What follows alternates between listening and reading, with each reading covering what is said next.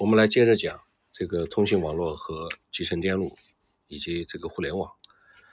这个五 G 呢，对于通信很重要，特别是无线接口达到一毫秒的时候，这个实际性的进步会给产业应用带来很多的机会。所以五 G 比四 G 在技术上面要做更多的工作。如果谁能抢先，那是不得了的事情。未来从 PC 互联网、移动互联网到工业互联网，美国在努力，德国在加紧，这是全球新一轮的竞争。未来发展的过程中间，软件会非常重要，因为软件要定义计算、定义系统，也要定义一切。云计算就是所谓的软件定义，就跟操作系统一样，资源的调动管理，自然的从计算机走向计算科学，计算就成为无所不在的了。网络计算、感知计算和智能计算这三个特点所构出、构成的未来，就是未来的大的发展前景。在这样的发展过程中间，通信有微电子对它的支撑，软件的支撑和互联网的支撑。走向五 G 就会对产业有影响。根据两千名重要的技术专家和企业家的调研，他们认为对制造业具有颠覆性的技术中间，第一个是大技大数据，第二个是互联网，物联网，而不是制造业这些传统技术。当然，三 D 也非常重要。同时，美国、德国和法国分别把大数据作为未来具有革命性或者改变产业结构的重要技术。二零一五年九月，美国的一批企业家和学者研究认为，IT 技术发展已经放缓。他们用了相当的时间来研究如何重启 IT 的革命。他们认为数据的快速增长对于大量部署的传感器、无所不在的网络和传输设备存在机会。他们认为未来八项重大挑战的工作，第一个就是感知计算。他们同时也提到下一代制造的范式，这是只有在计算机科学才谈的，这个叫范式 （paradigm）。还有他们提出的一种新的计算，叫做 insight（ 洞察力）。一定是对宏观方式的一种把握。有了大数据计算和实时通信生态系统，有了高能效的感知计算，对于产业和协同制造，对于整个生态，是不是能做到 inside？不管怎么说，他们把未来物理世界的数字化转型作为未来的重大问题，这件事情本身就充满了挑战。所以，感知计算非常重要。二是存储以后非常重要，存储啊，因为功耗和速度问题是大问题。还有以后和医疗健康有关的可穿戴电子产品。都有很大的关系。三是信息技术将影响经济社会。前面说的零成本、零边际成本社会、农业、工业、服务经济、体验经济还没有完全体验清楚。一零年《时代周刊》称分享经济、共享经济吧，是改变世界的十个想法。二零一六年又说按需经济又是一个新的想法。由于互联网的分布性和共享的特点，他们对于社会生活不会只是一个简单的放大器作用，它确实会改变了很多事物。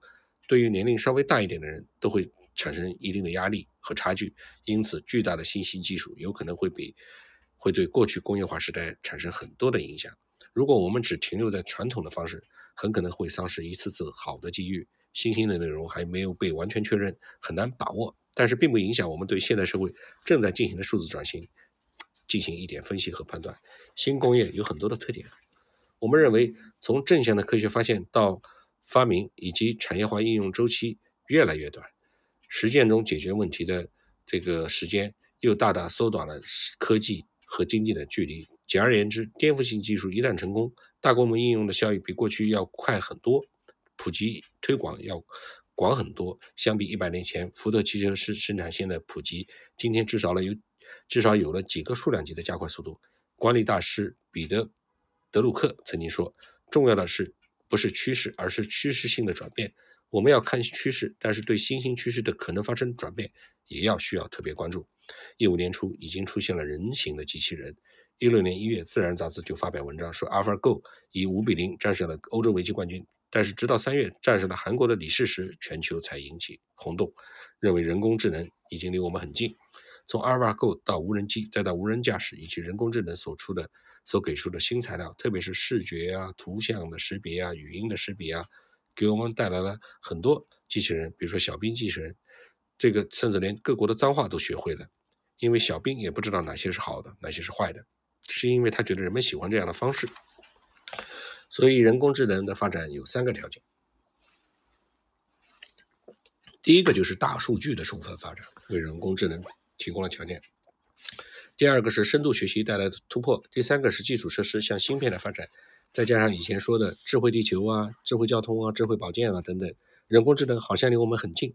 实际上，一六年到一六年七月，这个某一个著名的咨询公司对未来人工智能技术和未来产业关联的关系做了个分析，认为这也是当前投资的一个热点。在这个领域，未来二到五年有很多新的技术可能会成功，但预言有很多是真的，也有很多是无法实现。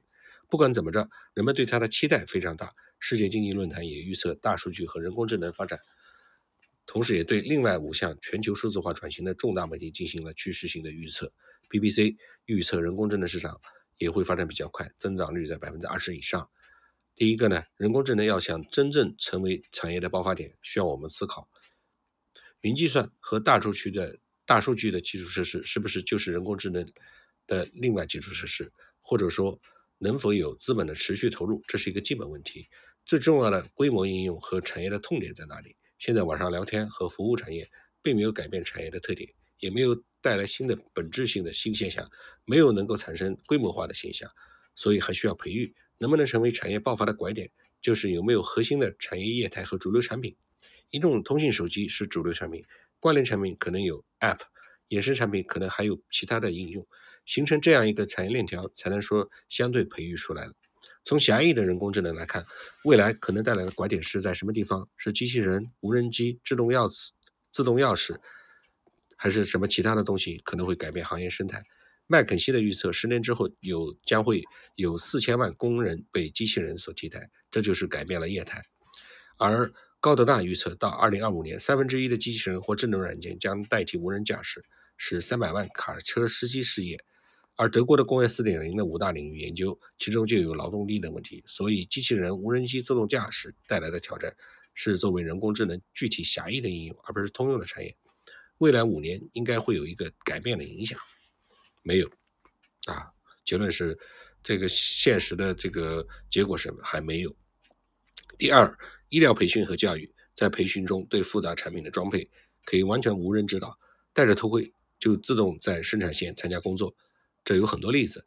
当然，人工智能还处于一个培育培育的初期，需要把握有效的行业痛点，政府是在起培育的作用。不能取代市场的主导作用。很多人担心未来人工智能会给人类带来威胁。如果机器人按照人类的设计做事，还没有什么关系。担心的是它会产生非人类的思维。如果有一类机器人，你怎么踹它、打它也不还手，而且整天干活也没有疲劳感。但是万一天哪，万一哪一天它的程序哪一条出现了短路，产生了新的非人类思维，那就有可能有无法预料的后果。我觉得这一点是非常正常的，必须有。因为对每一个语句的定义，甚至基础的逻辑，都会产生新的定义。为什么一加一等于二不等于三呢？对不对？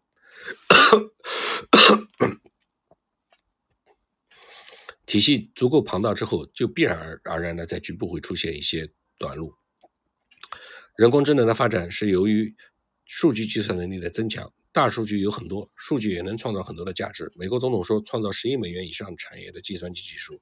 排在前三名的都是和数据处理有关的，而医疗和应用中有大量的和数据处理有关，在这个领域中，数据处理的能力就会变成竞争力，所以云计算就应运而生。很多企业调研分析，买硬件占了三分之一，维护和耗电占了三分之二，所以他们很难去做。小数据中心太贵，大数据中心比较好，所以谷歌建立了自己的数据中心。现在数据中心的每台服务器有集装箱这么大，到谷歌的机房去参观，而在里面是要开车的。云计算变成了信息化的一个经典方向，而且是不可更改的方向。计算机能不能产生智能呢？人工智能的核心基础现在应该是计算，计算科学也就变成了人工智能科学的方向。中国古语蕴含着智慧。何谓计？有两层含义，是从已知已知到未知的核算、运算、计划、记忆。何谓计算？就有运算，也有谋略。当然，相反是算计，通常是指出坏主意的人。人工智能如果也出现了算计，就是个麻烦事儿。智能是通过计算产生智能，而不是完全靠想象中的角色。现在的人工智能是通过这样的方式走出来的，是以计算为基础。因此，我们就不难理解，物理世界被数字化，就一定会有新的工作生产结构参与。但是，计算就要有数据，因为是从已知到未知。根据设计的策略来做，所以计算机就会新的变化。最大的变化就是已经开始有新的问题了。计算的结果未必是科学的因果关系的结果。如果说智能源于计算，计算和数据有关的话，那么数据是科学吗？还是只是一个技术？预测世界杯有的时候准，有的时候不准。金融危机有那么多数据，谁也没有算出来，所以不是知其然就知其所以然的，而是有一种关联关系。这种方式对未来的世界和我们的经济社会会有什么影响呢？我们都需要不断的去思考和研究。最重要的是能够成为将其成成为科学。所以算法是一是搞计算机科学的重要内容，二是它有工艺。系统逻辑证明出来一定是真的，真的东西一定能被证明。所以数据能不能成为科学，是需要解决算法的问题。还有一个问题就是数理基础逻辑的问题。面对相当多的问题和时间，相当多的时间和问题，人工智能还远没有成为一门独立学科，因为它没有自己本身的科学基础。产业的发展不一定完全依赖于科学基础的建立，但是我们也需要不断的思考和开展工作。另外一个智能是脑科学的智能研究，欧洲脑科学计划是把计算产生的智能和脑科学研究的智能连在一起，比从神经、计算机、机器人来做这方面的研究。北航也建立了一个做数据计算科学的，呃，这个数据计算科学和新的系统，以及认知方面研究的一个中心，这是一个新的领域，值得去探讨。最后一个问题，制造业如果和互联网融合，将会。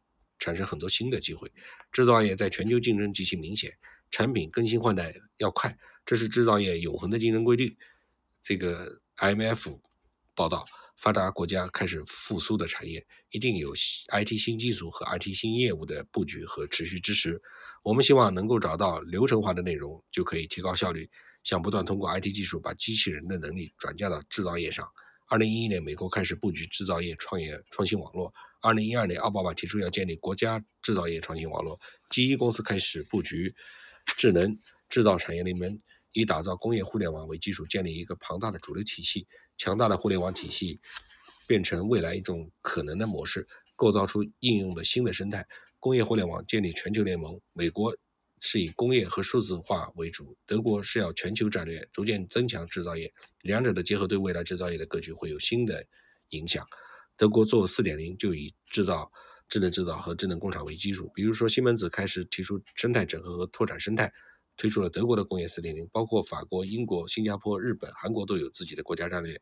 自由经济的国家不光是政府做个规划、提提建议，而是要给予战略指引和直接参与投资，强化它的创新网络体系，加强制造业新的领域变革升级，并且大力支持提升实体经济的竞争能力。在工业革命初期，人们运煤运煤时间用秒表计算，开启了计件工作的方式。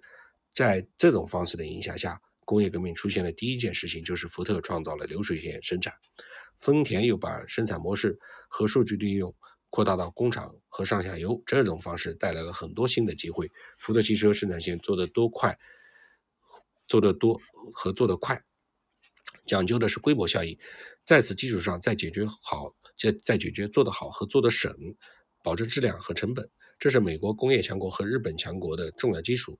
现在要做得对、做得准，讲究个性化协同制造。产业制造面临新一轮的革命出现了，制造业是否进入新时代了呢？做能够做得对和做得准，当然前提是做得多和做得快，做得好和做得省，然后才能做得对、做得准。这是一种技术变革还是组织变革？能有中国的机会吗？中国是制造业大国，又是互联网大国，我们能否把两大变为一强呢？制造业的机会就是智能制造，能不能创造新的空间？这个空间就是从原来的机械化、电动化、自动化，能否走向智能化？这对中国的产业发展至关重要。中国在全球制造业中占百分之二十，五百多种工业中有二百二十多种工业产品和产量居世界首位。中国真正发展起来是改革开放这三十多年、四十年。建立了一个门类齐全完整的工业体系，可以说相当不容易，而且还有很多的创新结果。我们必须要有危机意识。德勤公司二零一三年对中国制造业竞争能力的评估报告中，中国的排名处于很好的位置，二零一零年世界第一，二零一三年世界第一。这时候，美国和德国也都开始往上走了，二零一六年紧跟。根据二零一零年、二零一六年的新的报告，到二零二零年，美国可能会超越中国。这时的超越，实际上制造业走向先进制造，发达国家的优势、技术优势将会体现。但是实事实上没有，因为特朗普另外，亚洲国家由于产业自然向资本低的地方转移，给我们带来了一个很大的问题。在双重的挤压下，中国的制造业应该怎么发展？目前我们还是制造业方面的领导者，但是预测可能会发生变化，因为我们在创新、人才和生态方面还有不足的地方。这些问题如果不能有效面对，未来五年中国制造业将会面临新的考验。我们必须重新认识，加强工作。那要怎么去做？这个分为以下几点：第一，一六年我们国家发布了中国制造业的国家战略。一个是二零一五年五月八号发布的国务院二十八号文，把中国制造二零二五做了十年规划，提出了十大领域和形成中国的五大工程，目标是能够达到中国能够达到中等制造强国的水平，到二零三五年要和强国并驾齐驱，然后再过十年，到那个时候我们应该成为世界的制造强国。二零一六年五月十三日，国务院发了一个二十八号人二十八号文，这个提出中国制造和互联网如何发展。第二，工业核心软件，工业核心软件是一个很大的问题。中国工业占全球的百分之二十，但是工业软件占不到百分之二，存在十倍的差距。中国的工业软件如果能做起来，软件和硬件如果能协同起来，就是和美国比较，我们也绝对会是世界第一。还有工业互联网、工业云和智能服务平台，为什么控制和感知这么重要？工业核心软件有多重要？我们所有设计的软件产品怎么设计？工程分析、模拟仿真。编制工艺和产品数据的管理等等，能够使产品入市快、速度效率高和灵活性强。所以这类研发，所以这类研发类的设计的软件是极其重要的。运行管理的软件是在这个基础上在做。在这个领域当中，我想给大家点点题：什么是工业竞争力、工业能力和设计能力？工业技术能不能软件化？这就是最大的竞争力。第三是建立工业互联网，工业产品有相当。多的背后协议，这都是百年老店。比如说，几十年来制造业之间长期形成的通信协议，这些协议是私有的，所以想要构造出一个工业互联网有相当的难度。如果 GE 和西门子把这个做了，它就会在全球制造业中一统天下，至少占半壁江山。如果你没有传感控的芯片，没有工业软件核心，你连不起工业互联网，你的工业竞争力就只能袖手旁观，等别人的召唤。第四是工业云的发展。所以，上面这四大挑战是中国制造业必须和信息产业有效的结合，是创造未来强国之路的最主要内容。还有一个新的问题，就是安全问题。前面已经说过了，历来都会被视为第一大挑战。工业安全不仅涉及网络，还有设备以及控制的安全。二十八号文要求建立国家安全保障中心，要推动安全工程，做重大的政策和示范性的引导。就是要对四大挑战加一个安全，这个四就是要面对四大挑战加一个安全风险，这是有技术含金量和未来产业发展由大到强重要的内容。那么还是还还要再做双创平台，把互联网和制造业做双创平台，同时还要培养培养协同制造、个性化制造和服务性制造，增强三个能力。基础是四大挑战加上一个安全风险，还有一个解决方案。这三个能力对于工业和制造业是有帮助的。同时，国家也给了七项政策，包括国有企业融合发展、财政、土地、税收、人才、国际合作的相应政策。对于未来的产业发展，无论是无论是互联网加还是加互联网，只是说法不同。互联网加表现在对制造业的一种融合下的创造价值。互联网和制造业结合会带来一个新的业态，对企业是一种变革性的。而这种变革性在全球已经开始了，需要我们不断的关注，对制造业、对经济、对未来的社会也都会带来更多的影响力。这里总结一下啊，这篇文章呢是二零一六年的文章，作者呢讲了这个信息产业、互联网、这个互联网、这个网络安全、信息产业、集成电路等等发展的这个挑战、思考和趋势。但是洋洋洒洒这么好几万字的这个文章呢，缺乏逻这个缺乏条理性。它没有从一个高度，很多地方都是不断的重复，啊，这个前面讲的还不错，什么摩尔定律、吉尔德定律和麦特卡尔定律这三大定律，这个讲到了这个人工智能，讲到了大数据，后面就不断重复啊，这个五 G 呀、人工智能啊，也这个搞得别人不知道他要讲什么。其实他的意思很简单，就是讲我们国家制造业存在瓶颈，必须由做大。做大规模，像做高质量，像做准、做灵活性发展，必须要结合人工智能和大数据，这里面会产生各种各样的机会。那么举了很多的例子，微软放弃了移动端，所以呢，只能占据 PC 端，成为微软帝国。然后呢，这个呃未来的这个数据互联，这个不光是产生这个呃巨大的市场空间，而且会对人类社会的整个的。存在方式都会产生一个甚至是颠覆性影响，在这个过程中间，我们要抓住机会，呃，立于不败之地，把几个瓶颈发展起来，把结构调整好，等等等等，这些，如果他做一些这个呃脉络方面的梳理，将会对我们读者会有更好的这个促进作用。